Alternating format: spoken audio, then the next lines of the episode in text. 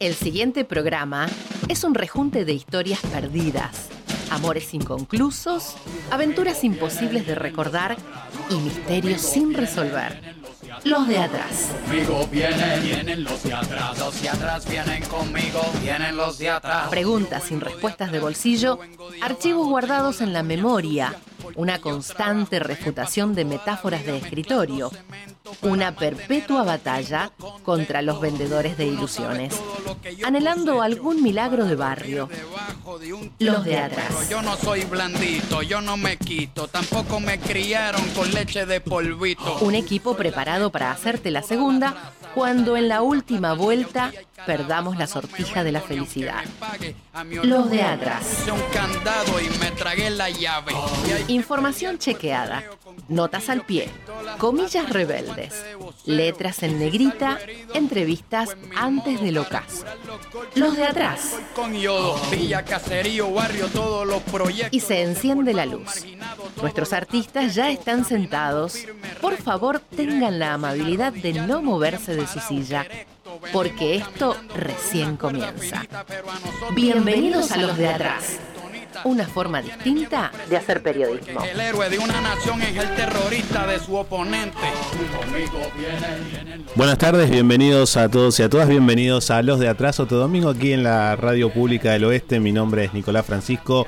Un placer, ha cambiado el tiempo, hay menos frío, pero no por eso es excusa para no estar escuchando Los de Atrás. Seguramente estás terminando de, de- de almorzar o estás en, en la sobremesa preparando un rico mate, un rico café.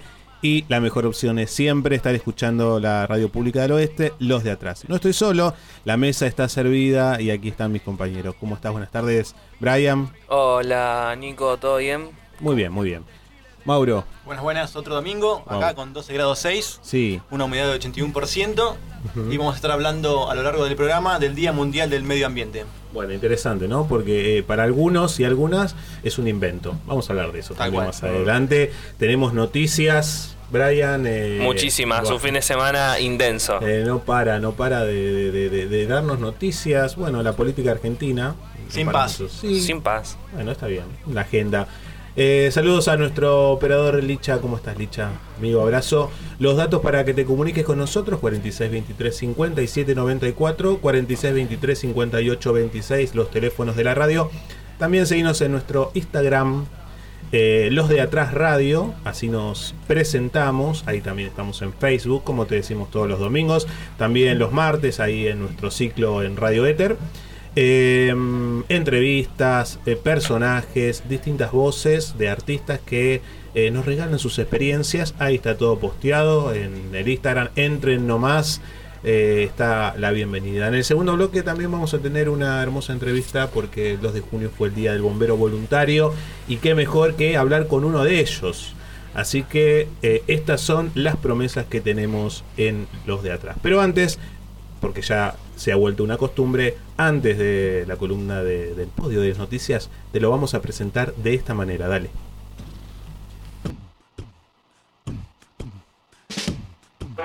Los de atrás. Radio Pública del Oeste. 89.3. Gracias Cristina por tus palabras también. No soy de los que les gusta volver al pasado. Siempre repito esa, esa frase de la estatua de los puentes amarillos de Luis Alberto Spinetta que dice Soy el marido de Pampita, una mujer libre, emprendedora. Soy loco de amor. Quiero le cuento que usted es media cholula. Boca fue mi escuela, mi escuela. Y ahí entendí que lo políticamente correcto es cagar a la gente, es cagar a la gente. Ahí están los ladrones, ahí están los ladrones. Con todo respeto, Jorge, quiero que te vayas del programa. Estás justificando a un presidente como Alberto Fernández, que es un cínico, un siniestro. Hay gente que se suicida, hay gente que perdió sus pines. Pibes fuman paco. Es que renuncien los dos. Alberto por inepto y Cristina porque es la responsable política de que el inepto esté gobernando. Cristina, que pide humildemente perdón. Yo estoy a favor de la libre portación de armas, definitivamente.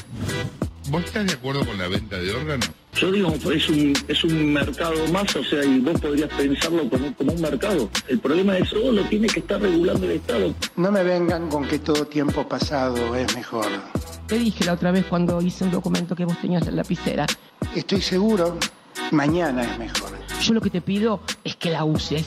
La uses con los que tienen que darle cosas al país. Es muy bueno que recordemos, pero mañana es mejor. Y el mañana es, es hoy.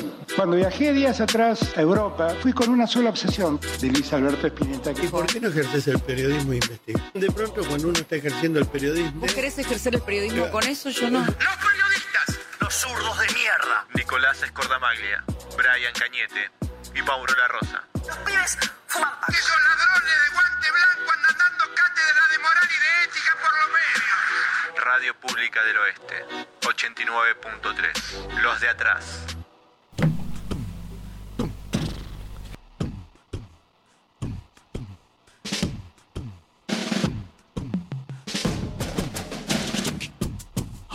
Conmigo vienen, vienen los de atrás.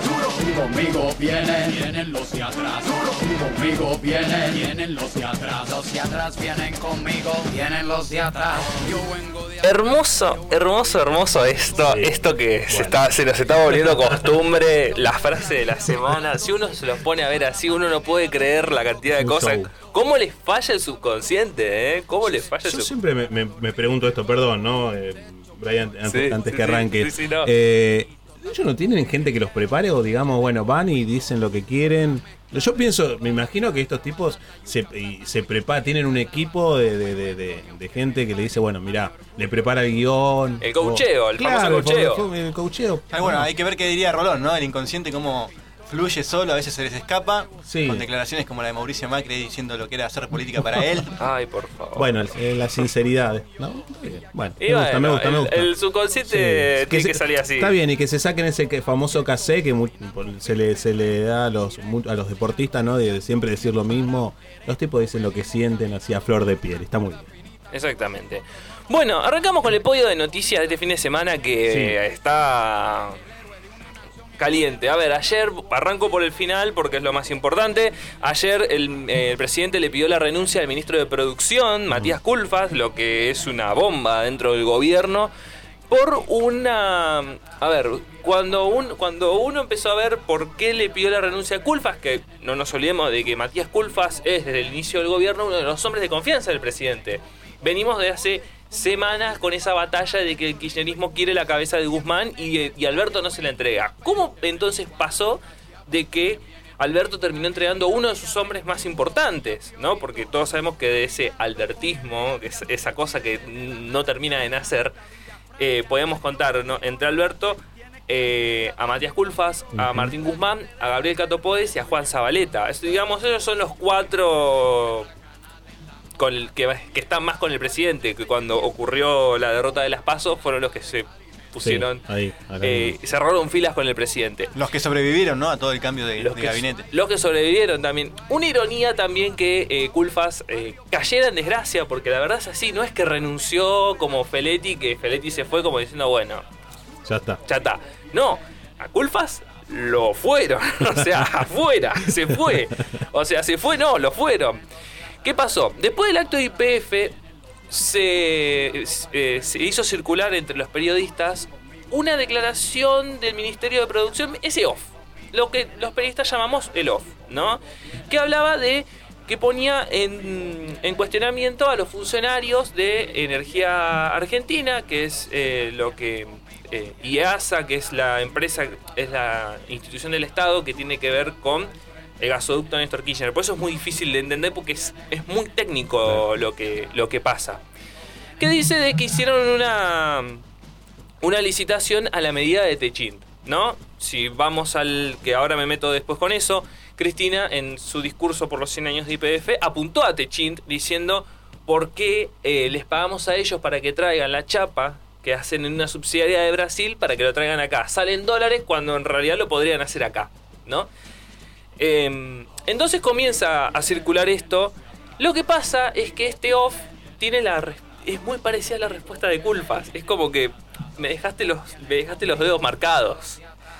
Entonces la vicepresidenta lo que hace es con un tuit eh, va con todo contra el contra el ahora ex ministro de producción y cito, muy injusto y sobre todo muy doloroso que este tipo de ataques lo ejecuten funcionarios del propio gobierno del Frente de Todos. Lo peor, sin dar la cara en off, mintiendo y utilizando periodistas. Con errores y aciertos, siempre hablé y actué de frente.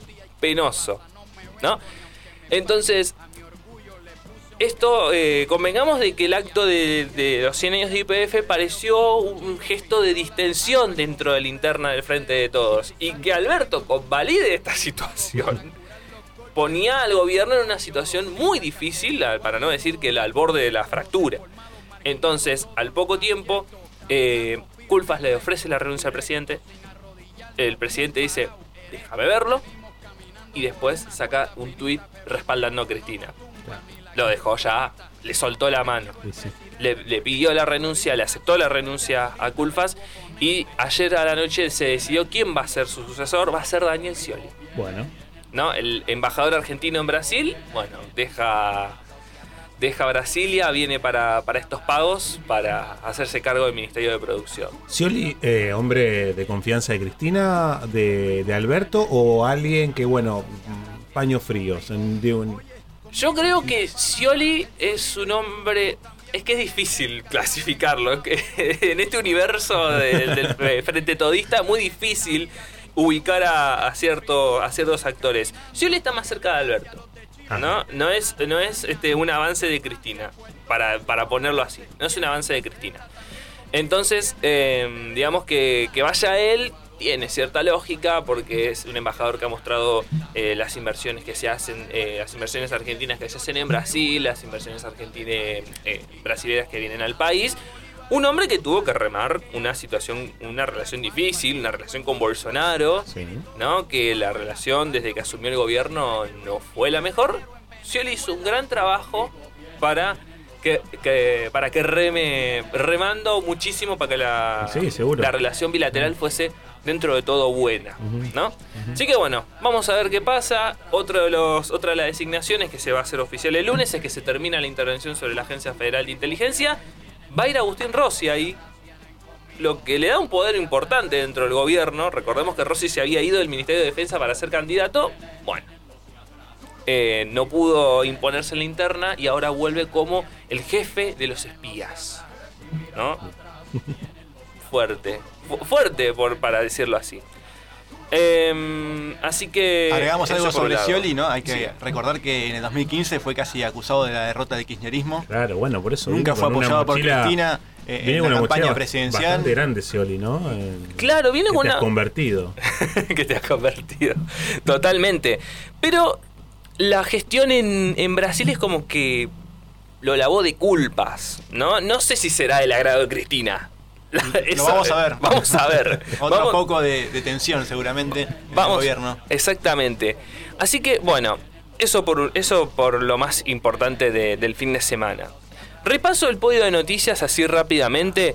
El ministro de, eh, de Justicia y Derechos Humanos, Martín Soria, volvió a rechazar los dichos del vicepresidente de la Corte Suprema de Justicia, eh, eh, Carlos Rosenkrantz, que dijo en, en Chile, también no, no es ningún sonso, no puede haber un derecho detrás de cada necesidad. No, o sea, una frase completamente al revés. o sea, si, si escucharon esa, esa frase pero al revés, no- no, o sea, no es casualidad, lo dijo Evita. ¿no? Detrás de cada necesidad hay un derecho. Eh, algo muy llamativo porque la Corte Suprema se está poniendo en un lugar complejo. Desde que avanzó sobre el Consejo de la Magistratura es como que se parece que ahora tiene licencia para poder opinar de la política, porque no es la primera vez que esto pasa. También lo hizo el presidente de la Corte Suprema, Horacio Rosati. Es como que ahora tienen un poco la lengua más suelta para opinar y es como se supone que los jueces tienen que opinar por sus fallos. No, es- no así. Veremos. De hecho, la, la charla que fue a dar a Chile, eh, para tener una idea, se llamaba Justicia, Derecho y Populismo. ¿No? Siempre se le puede pegar Sí. populismo, se le pega. Bueno, Totalmente. siempre ponerle populismo. Ah, no, populismo como, Sí. como lo que sea.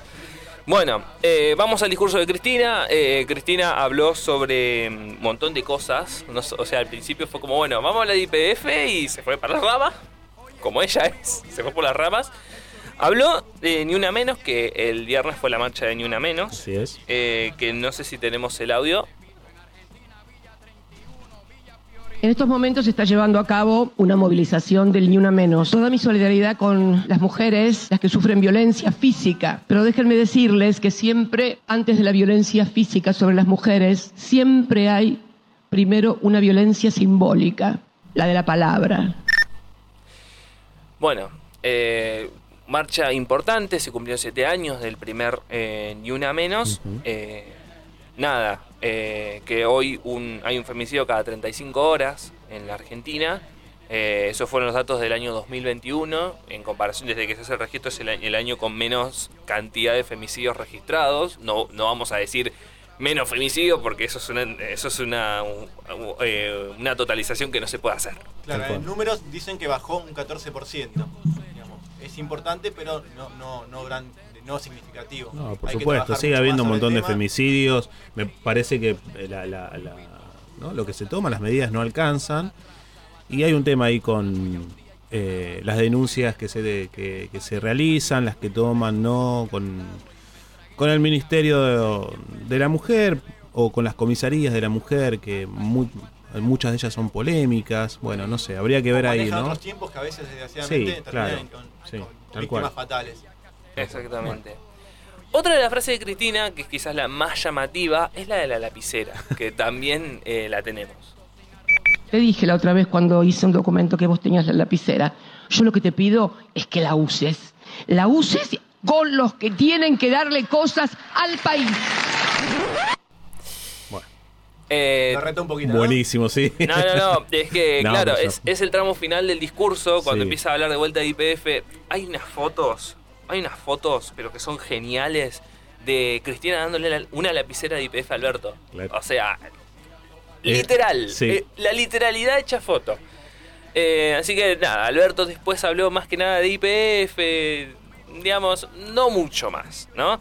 Eh, coinciden muchísimo las críticas, las críticas a Mauricio Macri, es obvio del frente de todos, tiene, tiene es, esa cuestión como unión, el hecho de la crítica hacia, hacia Mauricio Macri, hacia la derecha y a las posibilidades que tiene eh, Juntos por el Cambio o la derecha en general de poder acceder al poder eh, en 2023.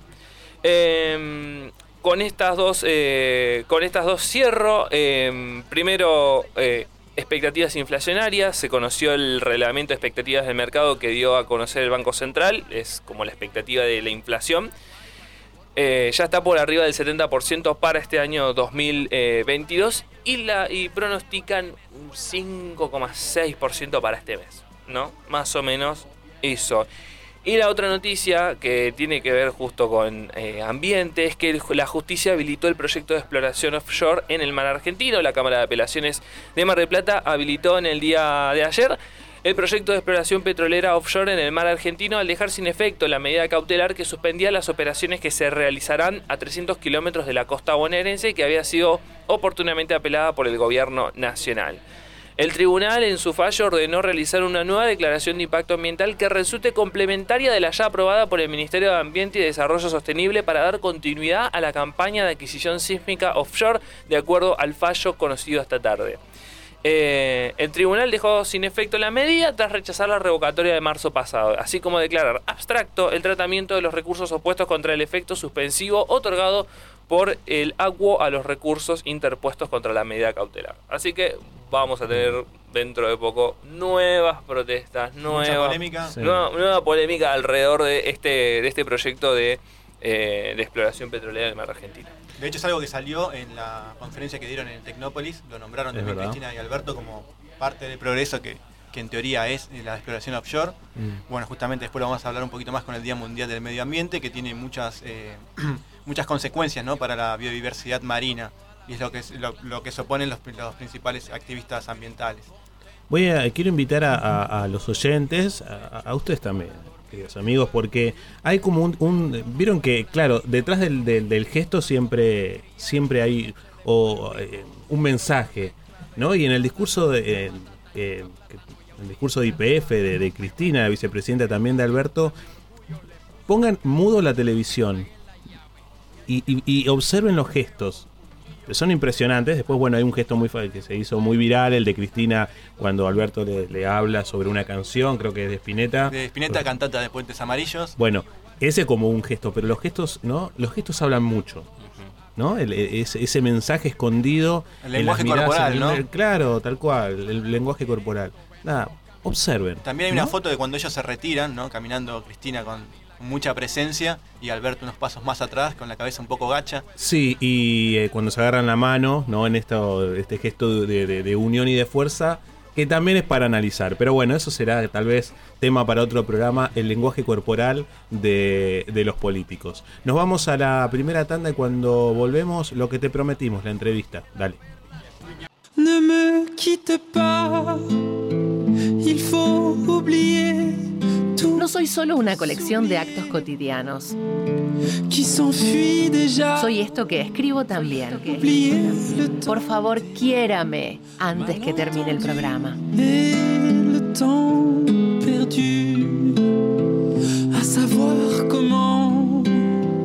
Oublier ces heures qui tuaient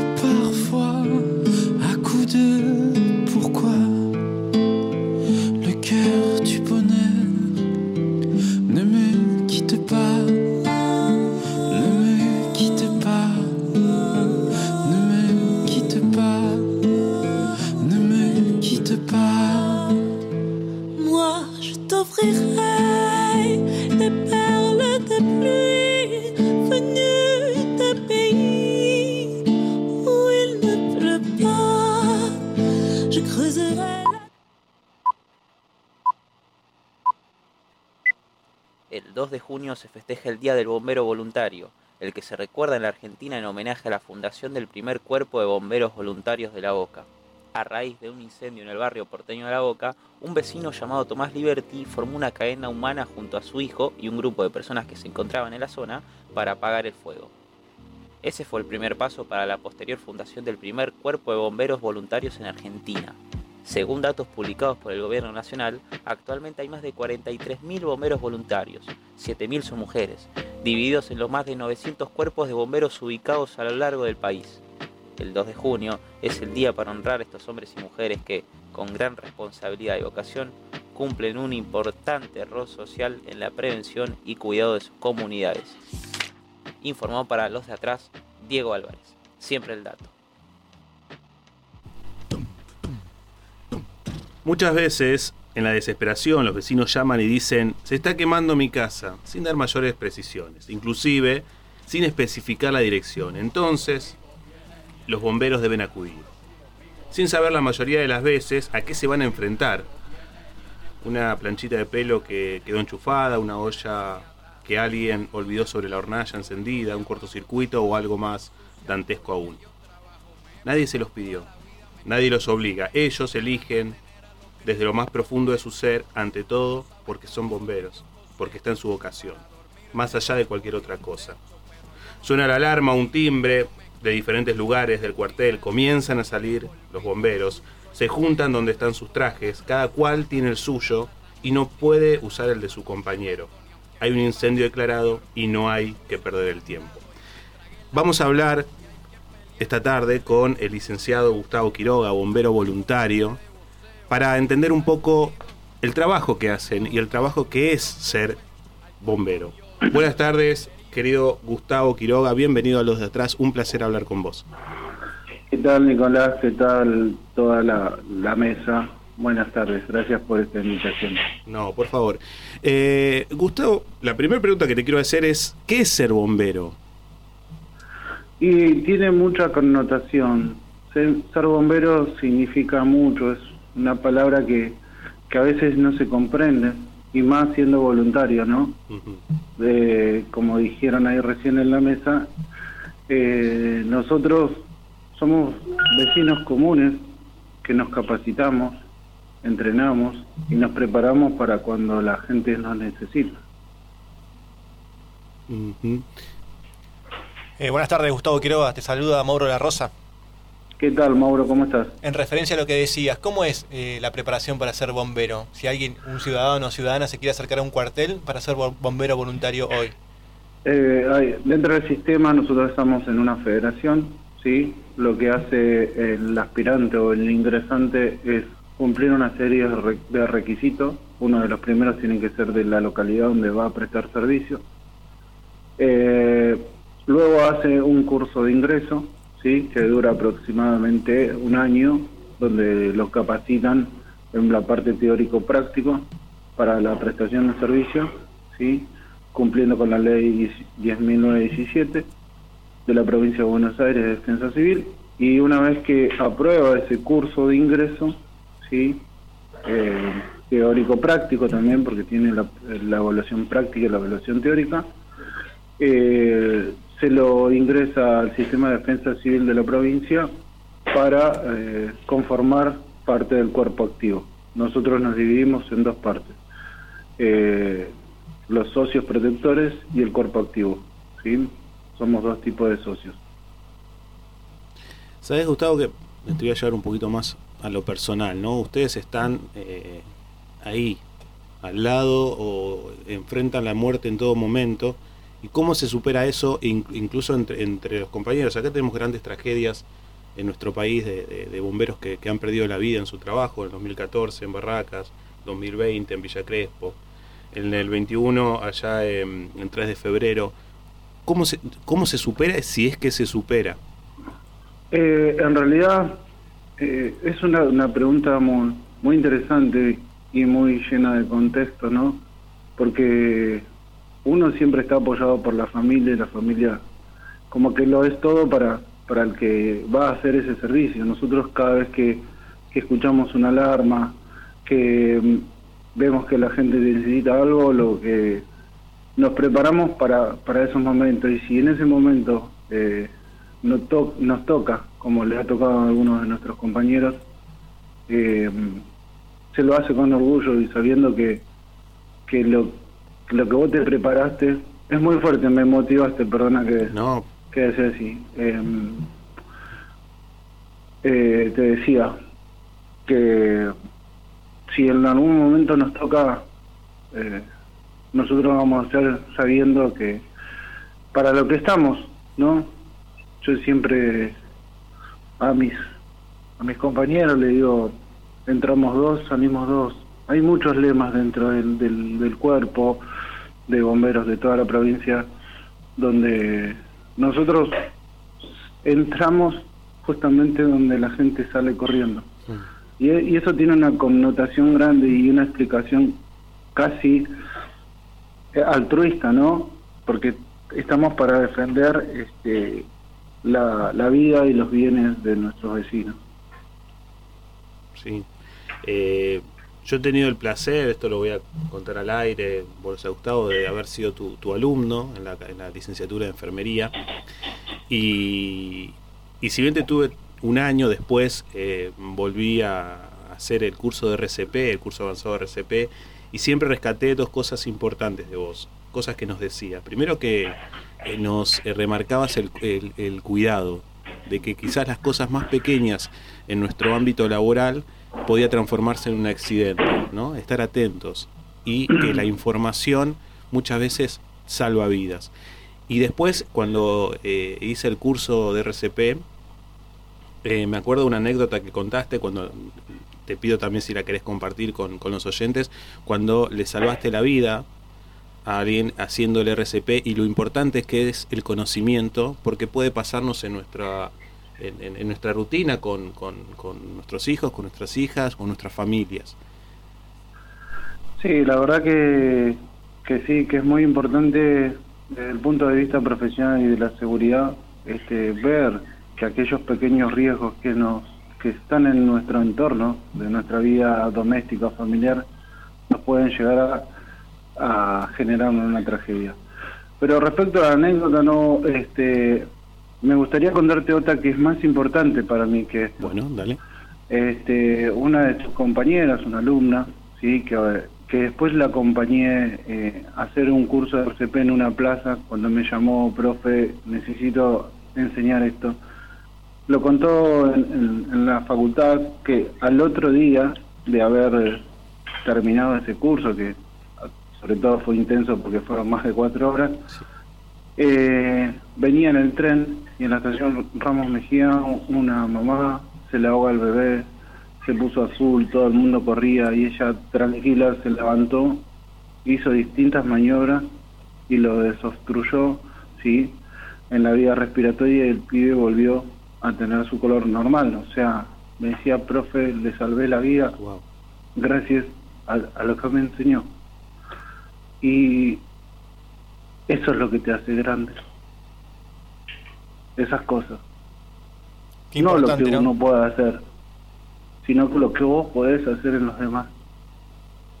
Bueno, pero es, es, es lo que nos transmitía siempre, Gustavo, en cada clase que nos dabas, en cada charla, cuando nos remarcabas esto de, de- de- de informarnos, de prepararnos, porque las cosas no pasan hasta que pasan y ahí hay que tener, eh, no, hay que estar eh, alerta y poner todo de uno. Y muchas veces nos pasa con, digo, con, con los familiares y eh, está, no, no, no, como dijimos en el principio, no se puede perder el tiempo, ¿no? El tiempo es importantísimo ante la urgencia. Sí, sí, justamente escuchaba ahí en, en la introducción que hicieron, cuando la mayoría de la gente de la población común, que no tiene por qué saberlo, ¿no? Pero esto de la información y ca- hacer prever que sus, antes que sucedan las cosas, eh, cuando uno llama, se lo dejo como una recomendación, porque quizás eso le puede llegar a cambiar el destino a otra persona, eh, tienen que tratar de ser un poco específico, si bien este le digo de, la parte de lo que vemos nosotros de, de- puertas adentro del cuartel. Si yo tengo una, una situación de riesgo, una situación de incendio, lo que tengo que tratar es informar cuando llamo al cuartel, informar qué es lo que está sucediendo y cuáles son las dimensiones y sobre todo las entrecalles, porque hay mucho eh, en lo que es catastro, hay, hay hay mucha mala numeración y cuando te dicen, por ejemplo, Alcina al 1500, no es lo mismo que decir Alcina entre Mitre y, este, no sé, San Martín.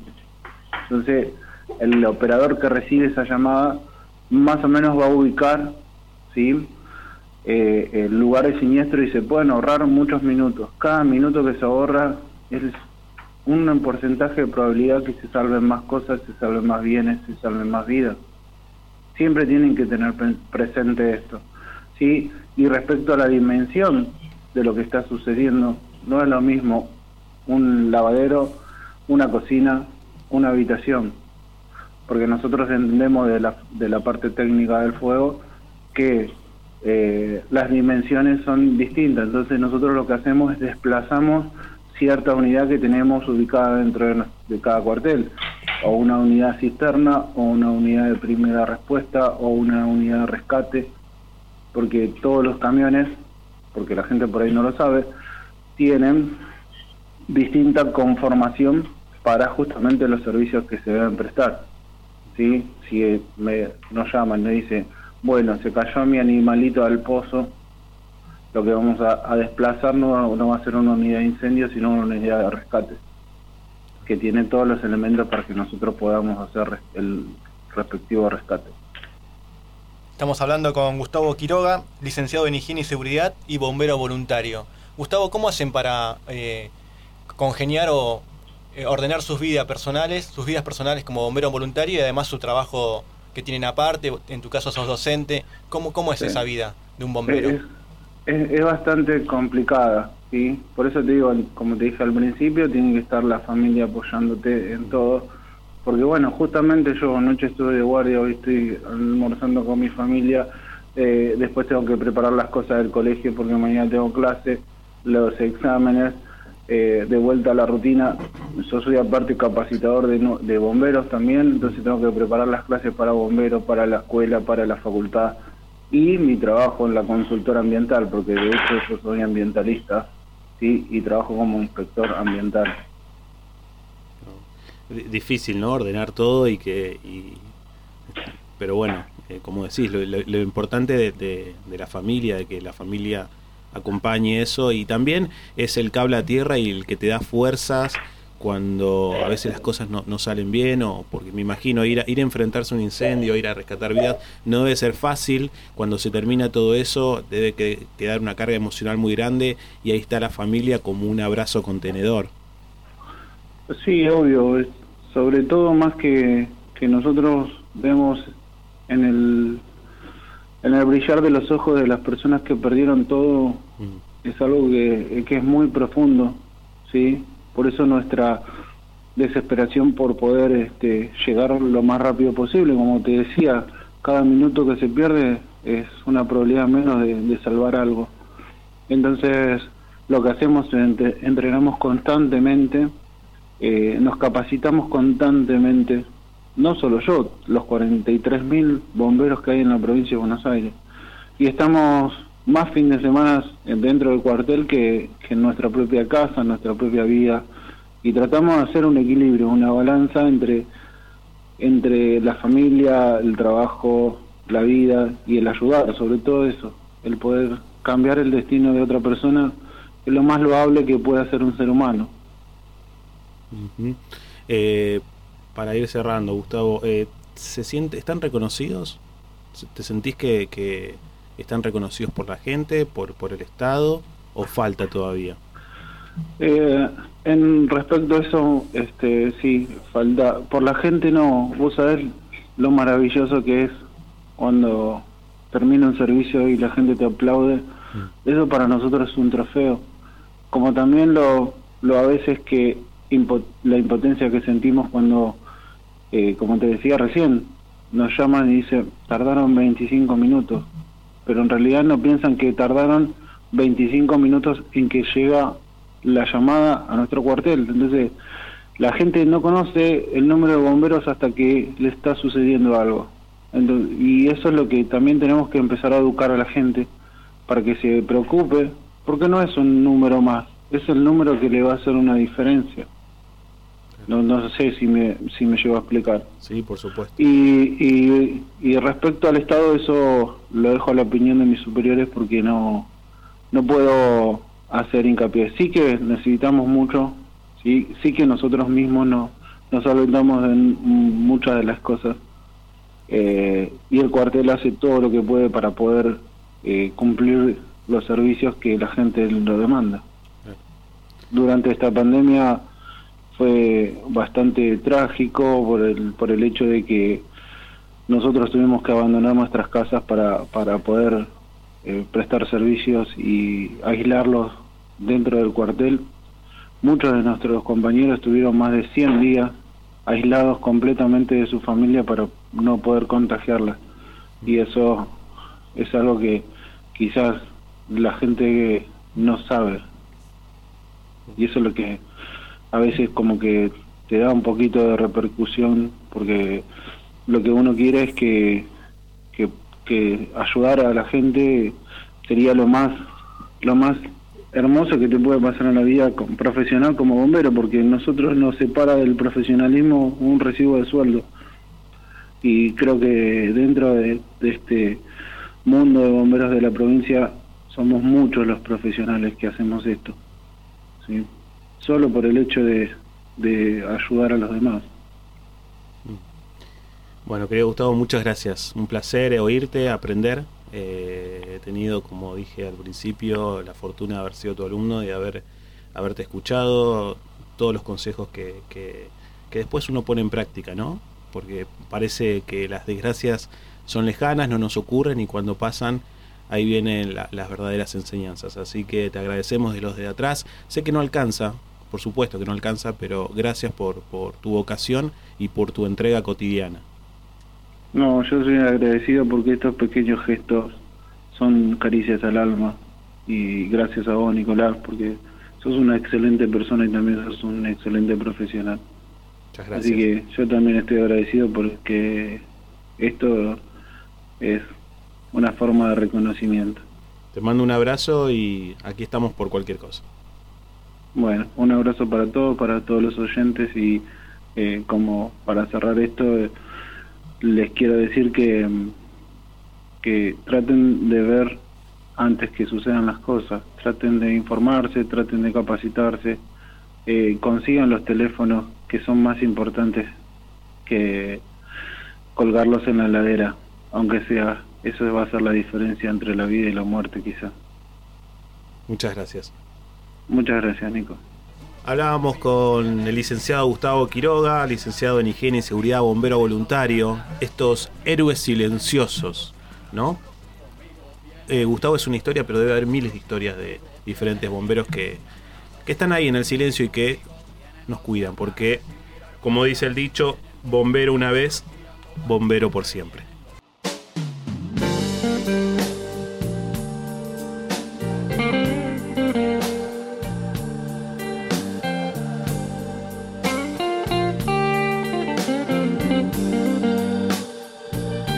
La historia no se repite si no es en la mente de quien no la conoce.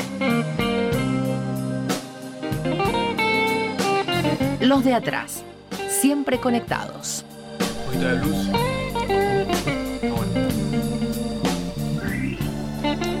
Seguimos en los de atrás. Qué hermosa charla tuvimos, ¿no? Eh, Nos quedamos todavía eh, charlando acá fuera de aire, pero conmocionados porque, bueno, nada, es, la verdad que ha sido muy, muy, muy sincero la- las palabras de Gustavo. Eh, es el momento de, de la tertulia y aquí está mi compañero Mauro para presentarla de esta manera. Bueno, Nicolás, Brian, hoy estamos con el 5 de junio, Sí. Día Mundial del Medio Ambiente. Eh, quizás no tuvo mucha repercusión, cayó en fin de semana, eh, pero bueno, es importante recordarlo.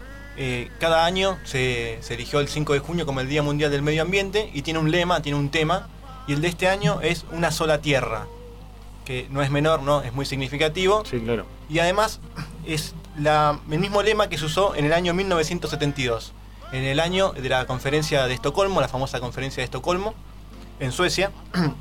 Y lo que estableció eh, fue, por un lado, que cada 5 de junio se conmemora este día y a la vez la creación del Programa de las Naciones Unidas para el Medio Ambiente. Eh, el Programa de las Naciones Unidas termina siendo como una plataforma global que con el fin de divulgar eh, toda la información pública ambiental ¿no? a nivel mundial. Y tiene como fin eh, vivir de manera sostenible, es decir, eh, en una buena convivencia con el medio ambiente. Esto tiene mucha relevancia cuando un sistema ¿no? de, producción capitalista y demás y de consumo que parece que vivimos en un mundo con recursos naturales ilimitados y lo cual no es así, es todo lo con- contrario. Eh, tenemos recursos limitados, hay que cuidarlos, hay que cuidar el medio ambiente y es- eh, hoy hablábamos de la exploración offshore en Mar de Plata, también bueno, tiene que ver ¿no? con, con el modelo energético de cada país y del mundo. Que bueno, eh, el problema que hay en Mar de Plata es que también tienen el miedo de, de perjudicar con la exploración offshore eh, el medio ambiente marítimo y también destruir un, un lugar eh, turístico. Así que son muchas de las cosas que, que se ponen en juego. Sí, no, no sé, no sé en el caso de, de- de Argentina, pero por lo menos no somos un país que cuide mucho la- el ambiente eh, y tampoco hay tanta conciencia sobre eso, ¿no? Quizás sirve hoy poner un día. A mí me pasa con los días, el día de, ¿no? El día de, bueno, somos más, no- nos, preocup- nos preocupamos más por el ambiente, pero bueno, eh, Tal cual, este no, día- no hay mucho en los medios, digo, que, que No, eh, desgraciadamente. hablen del medio ambiente. Hablan del medio ambiente cuando hay una, un incendio forestal muy grande, cuando hay un derrame de petróleo, eh, o cuando hay un río muy contaminado, como puede ser el Riachuelo o el río Reconquista aquí en la zona oeste de la provincia de Buenos Aires. Y vos re- recién decías del día de, bueno, este día, el día 5 de junio, el Día Mundial del Medio Ambiente, tiene e- ese fin, ¿no? Visibilizar la emergencia que afronta, la emergencia climática que afrontamos como, como humanidad y concientizar a la población, ¿no? Que si bien eh, las medidas a adoptar para que el cambio climático pueda ser, eh, no te digo detenido, pero sí eh, ralentizado, tiene que ver también con las conductas de, de cada persona, ¿no? Es decir, bueno, ser conscientes de que contaminamos, de que generamos residuos y que esos residuos hay que manejarlos de cierta manera, que hay un- una biodiversidad que se ve afectada. Bueno, este día tiene como, como fin eso, ¿no? Concientizar a la gente, poner en la mesa, como fue ya del año 72, 50 años, ¿no? Usamos el mismo lema, una sola tierra, tener en cuenta que tenemos un solo hogar, hay que cuidarlo y, no vivir de, despilfarrando todo y usando los recursos de manera ilimitada. Sí, tal cual, ¿no? Aunque esto para los oyentes que tal vez eh, no, no les quiero pinchar el globo, eh, aunque estén preparando naves espaciales para ir a otro planeta, por lo menos lo único eh, real es ahora, tenemos la Tierra, ¿no? Tal cual, para las grandes mayorías, sí, eh, al menos sí, sí. ¿no? si no Elon Musk o Jeff Bezos, los grandes multimillonarios del mundo, sí tienen la posibilidad de viajar al espacio y soñar con poblar Marte. Seguramente para destruirlo también, pero bueno, acá vamos a quedar, como muestran muchas películas o muchos libros de ciencia ficción, ¿no? Eh, los más pobres, los más desfavorecidos, lo cual es preocupante. Sí, eh, aunque hay algunos que eh, nieguen estas cosas, ¿no? Para porque algunos no creen que el calentamiento sea de verdad. Por Nada, es otra de las mentiras del socialismo, como digamos, o sea, eh, Bueno, el ¿quién diputado? Javier Milei, ¿no? Ah, sí, Economista de la escuela, él se, se Sí. define austríaco, bueno, opinando de ecología, de medio ambiente, que no tiene nada que ver con Sí. su especialidad, algo que él Él siempre lo niega, para él es eh, no, Una mentira más del socialismo, como del siempre, socialismo. todo el socialismo y que lo tiene que manejar el mercado. Bueno, el mercado lo viene manejando hace varios años y los resultados son realmente preocupantes. Tenemos, eh, como decíamos, las mismas, los mismos problemas desde el año 72 agravados y con estando más cerca del punto de no retorno, ¿no? ese punto que hablan los especialistas de, de llegar a un punto donde ya no se pueda volver atrás y la destrucción va a ser tan eh, aguda que no vamos a poder hacer más nada. Por eso cada vez queda menos tiempo y hay que estar atento a esto. Sí, cuiden el planeta, cuidemos el planeta, por favor. Mensaje de aquí los de atrás. Claro, Sí, también sí. ten en cuenta, meto esto para como colación de lo de mi ley, ¿no?